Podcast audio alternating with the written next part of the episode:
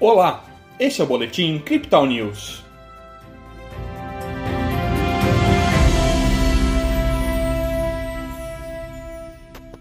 O Ibovespa mostrou ânimo após falas de Powell.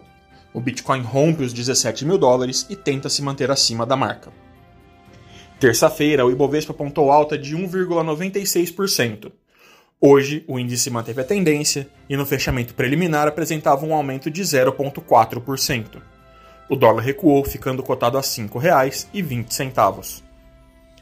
Pelo Brasil, o risco fiscal continua assombrando os investidores e segurando as subidas das bolsas de valores.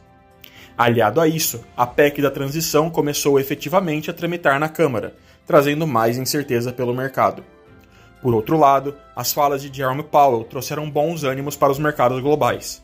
Tanto no Brasil como nos Estados Unidos, investidores gostaram do sinal de desaceleração da subida de juros propostas por Powell e emplacaram ganhos durante a sessão.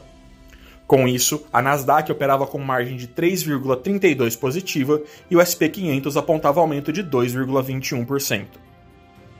Pelo mundo das criptomoedas, o caso da FTX, visto como desastre por muitos, também foi tido como oportunidade para outros. A agência de análise de dado on-chain Glassnode publicou um relatório demonstrando detentores com menos de um BTC compraram cerca de 96.200 bitcoins no período do crash da FTX. Além disso, investidores com reservas entre 1 e 10 bitcoins adquiriram mais de 191 mil unidades da criptomoeda, aquecendo o mercado.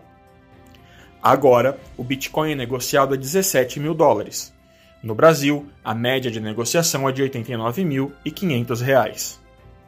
Nas métricas do dia, o suporte do Bitcoin fica em 16.900 dólares e a resistência em 17.800, segundo o indicador de Fibonacci em um tempo gráfico de 24 horas.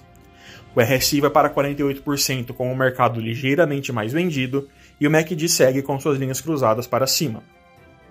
Este foi o Boletim Crypto News desta quarta-feira.